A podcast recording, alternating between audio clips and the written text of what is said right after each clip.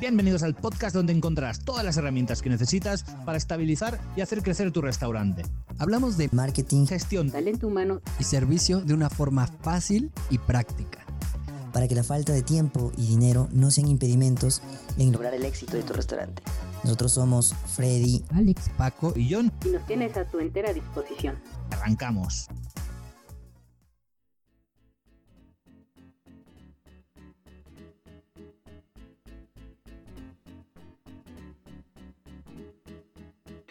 Hola y bienvenidos a este día martes, martes de marketing.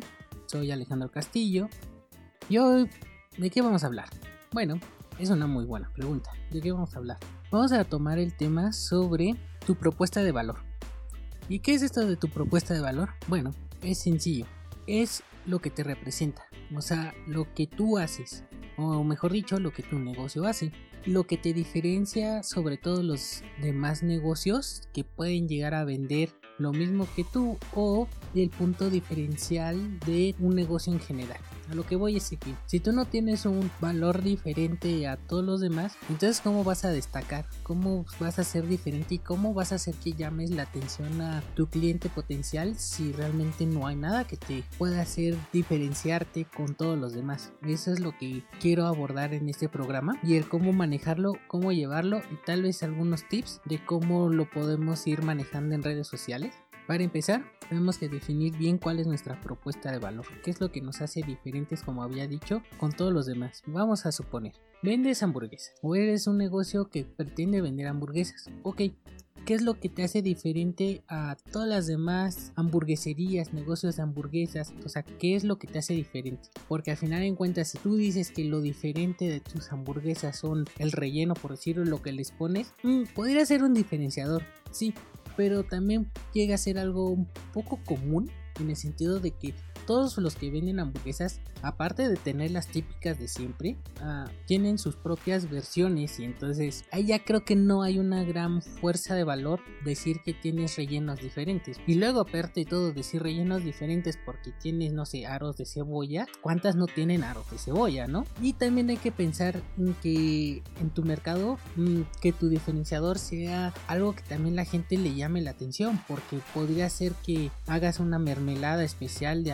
de algún chile o de algún condimento en especial y realmente al cliente, a tu cliente potencial o a los que les puedas vender no les interese mucho ese ingrediente. Entonces realmente te vas a reducir a un, a un nicho muy específico que realmente lo quieras probar y o vas a tener que venderlos muy caro o vas a tener cambiando de estrategia y aquí te puedo decir tal vez algunos tips ya directamente para redes sociales. Es que por ejemplo un diferenciador sobre las tendencias que están por venir para el 2021, porque estamos grabando en el 2020, es que sea cada vez más natural. O sea, por ejemplo, que tú hagas tu pan pero también igual, todos hacen pan, no sé, estilo brush, tal vez tú saques tu propia receta de, de bollos para hamburguesa, diferente, te enseñes cómo los haces, cómo es la preparación, o cuál es, que, cómo fermentas el pan, o cuáles son las harinas que usas, que es 100% natural, que tú también lo horneas al, al momento, o tal vez tienes una producción limitada y por eso te hacen especial. Esa realmente es una buena propuesta de valor, o sea, algo que sea totalmente diferente a todos los que lleguen y pidan un pan entre paréntesis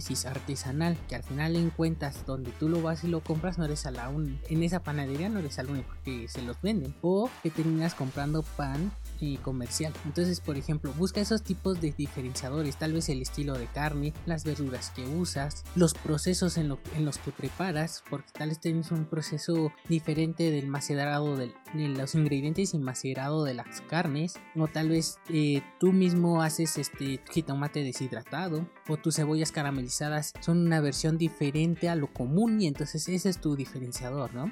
También tienes que pensar en que al momento que vas a buscar tu diferenciador o eso que te destaque sobre la competencia, igual tienes que hacer un pequeño estudio de competencia, revisar realmente sobre todos los que venden, regresamos al ejemplo de hamburguesas en tu localidad o donde va a ser o vas a poner tu negocio, qué es lo que esas tiendas o comercios venden, relocalizar bien cuál es su punto, eh, su propuesta de valor, mejor dicho, y sobre eso empezar a hacer tu diferenciador. O sea, aquí tendrías que hacer tal vez un, un esquema tipo FODA para saber tu propuesta de valor, cuáles, cuáles son sus fortalezas, tus oportunidades, tus debilidades y tus amenazas contra eso, ¿no? Porque al final en cuentas también hay que, hay que ser realistas. Eh, si hay alguien que está muy, muy, muy posicionado, difícilmente lo vas a poder, le vas a poder ganar, pero eso no implica que no compartan esos clientes un gusto por tus hamburguesas. Ahora sí que podemos decir, eh, las hamburguesas típicas que me gustan, que les gustan al cliente, diga, no, pues estas yo las como el lunes y el martes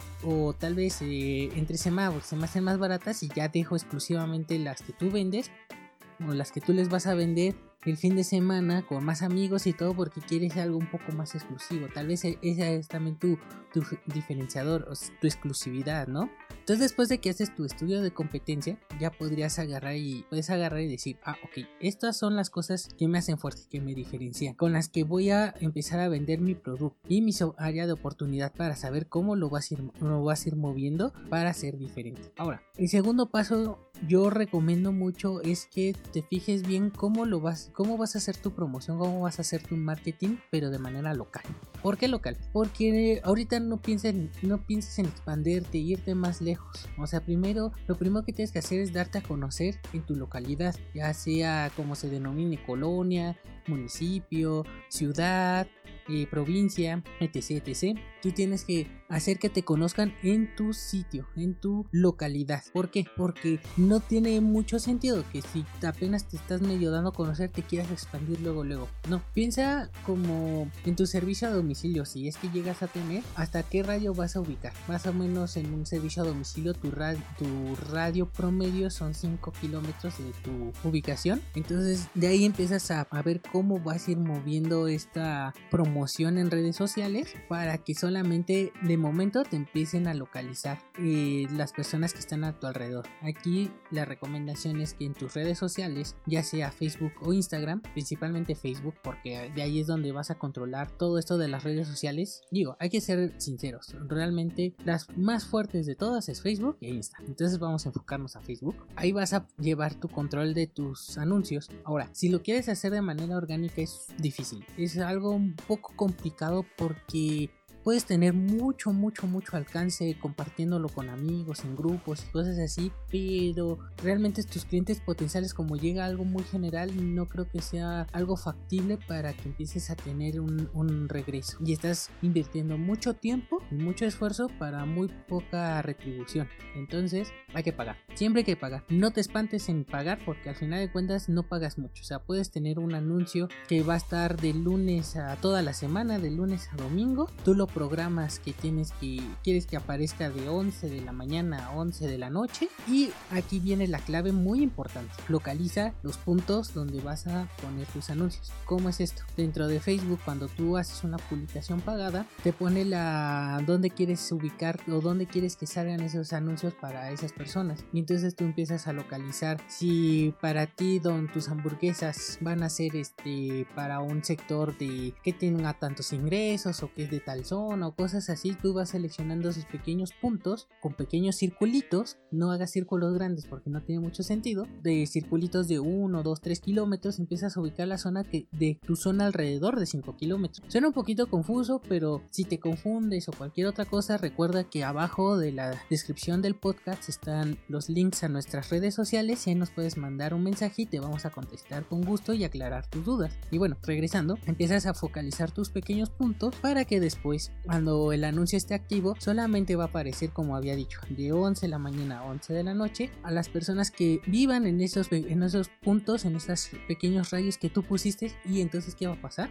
Van a ser publicidades más directas, publicidades más dirigidas a tu cliente potencial. Y ya no es tan general y es más probable que empieces a tener más contacto uh, de tus clientes que si lo haces de manera orgánica. Esa es una recomendación mil veces. No es tan complicado, pero siempre sabes que si necesitas ayuda, estamos nosotros, todo el equipo de Air Podcast, o si no, tal vez algún otro consultor que esté cerca o que conozcas. Y bueno, eh, te puedes acercar con ellos para que te ayuden a establecer bien tus anuncios y llevar un control de anuncios. Ahorita te, estamos, te, explico cómo puedes ir eh, enfocando esta parte de tu propuesta de valor usando anuncios de Facebook. Entonces, regresando un poco al tema, eso, eso sería muy bueno porque potencializas tu negocio con tu propuesta de valor en Facebook e Instagram, porque el anuncio también está va, a salir en Instagram a tu cliente de valor. Ahora, cuando ellos lo vean y les aparezca tu anuncio, van a ver, ah, el fulanito vende las hamburguesas tal y estoy viendo que ellos está, subiste un video en tu anuncio donde tú estás haciendo tu pan artesanal. Esa es tu propuesta de valor y eso puede hacer que llame la atención para que te empiecen a contactar. Digo, es una manera un poquito sintetizada, muy resumida de lo que puedes hacer y cómo encontrar tu propuesta de valor y cómo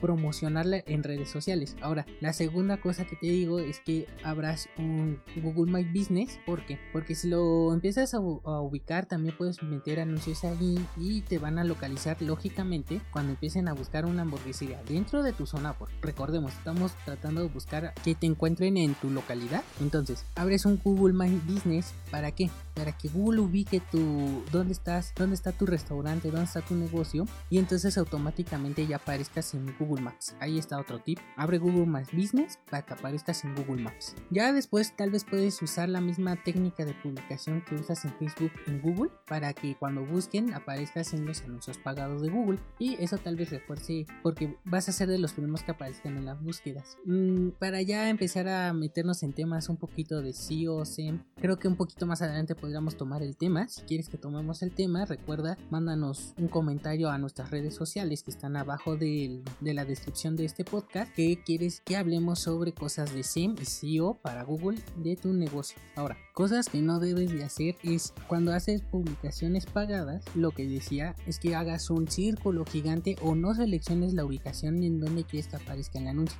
Me ha pasado varias veces, me llega publicidad de negocios de comida y digo, ahora esto suena interesante o esto se ve bueno, ay, se me antojó tal vez esto y cuando entro a su perfil de Facebook o Instagram para ver dónde están ubicados, mmm, me llevo la sorpresa de que están muy lejos de mi ubicación, entonces ni siquiera para pedir a servicio a domicilio porque nunca me va a llegar porque están a 20, 40, 50 kilómetros de donde yo vivo. Entonces es una mala idea no poner una ubicación, o sea, realmente estás desperdiciando también dinero y tiempo. Por eso es mejor ubicar tu publicidad, tu negocio de primera manera, de manera local. Y aunque tú no creas o no parezca, o sea, tu localidad o donde tú vivas siempre hay de todos niveles, sabores y colores para que puedas promocionar tu negocio. Aparte te sirve para ir sabiendo qué es lo que el cliente necesita, qué es lo que tu cliente quiere y así también fortalecer tu propuesta de valor.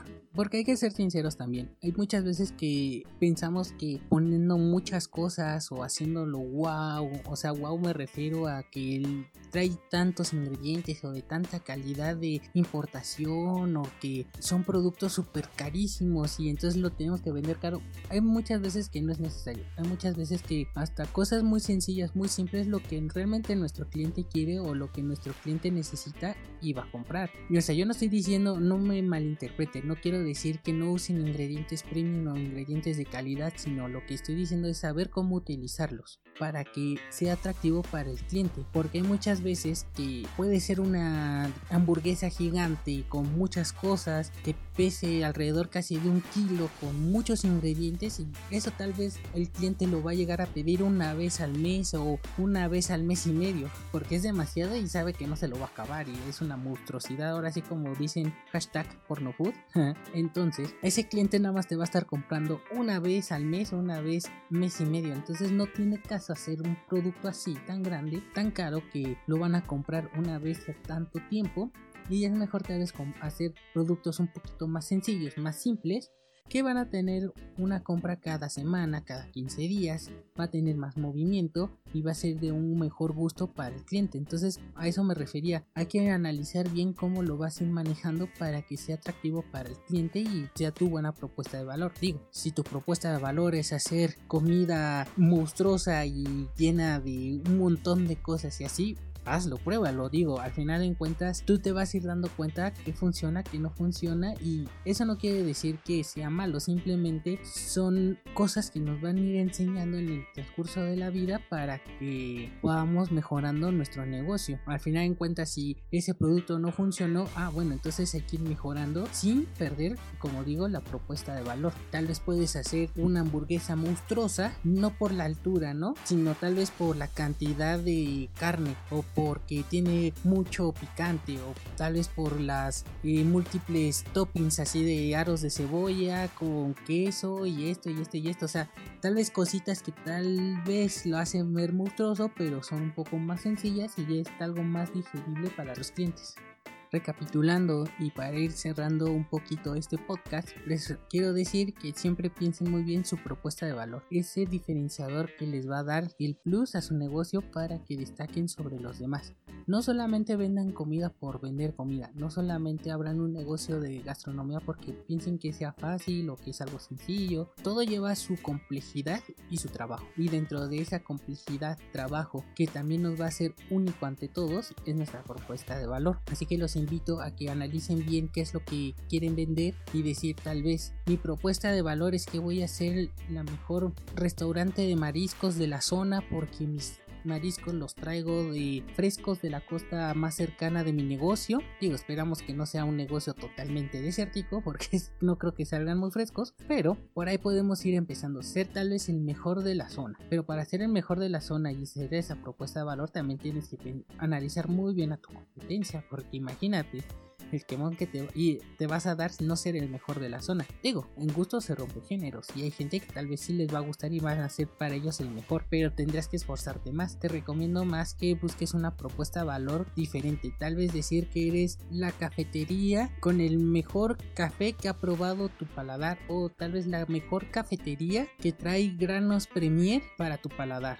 o a tu alcance. Entonces ahí ya le estás dando otra propuesta de valor trayendo café de buena calidad y ese es el, diferenciador que necesita saber tu cliente, que el grano de café y lógicamente van a ir a probar tu café a ver si es cierto y digo ya al momento en que tú empieces a promocionar, a venderlo, ahí también tienes que meter mano de obra sobre las cosas que vas a, cómo lo vas a preparar, o sea, tal vez lo haces con un decantador francés o lo vas a hacer este de alguna otra forma de preparación del café. Entonces eso ya es otro plus que le vas dando a tu negocio con tu propuesta de valor, ¿no? Y bueno, entonces, si te cuesta trabajo o necesitas un poquito de ayuda para definir tu propuesta de valor, te recuerdo, nos puedes mandar un mensaje en el link de abajo de la descripción del podcast donde están nuestras redes sociales y ahí te podemos contestar y ayudarte en todo lo que necesites para crear tu propuesta de valor, para ayudarte tal vez con tus anuncios de Facebook o con cualquier otra problemilla que tengas por ahí sobre cualquier otro tema para mejorar tu negocio. Realmente estamos a tu disposición, ya seamos nosotros los, los integrantes de Air Podcast, también yo, Alejandro Castillo, por Colma Consultoría Gastronómica. Y bueno, no me queda más que desearte un excelente día. Si te gustó el podcast, compártelo, enséñaselo a un amigo, a un familiar que tenga un restaurante y le pueda ayudar. También le puedes enseñar los demás capítulos. Y recuerda que los viernes tenemos una plática entre todos nosotros, entre todos los integrantes de Air Podcast, donde se pone muy buena la discusión. Y recuerda seguirnos en nuestras redes sociales para cualquier duda, sugerencia o cualquier tema que quieras que hablemos. Me despido, soy Alejandro Castillo. Suerte.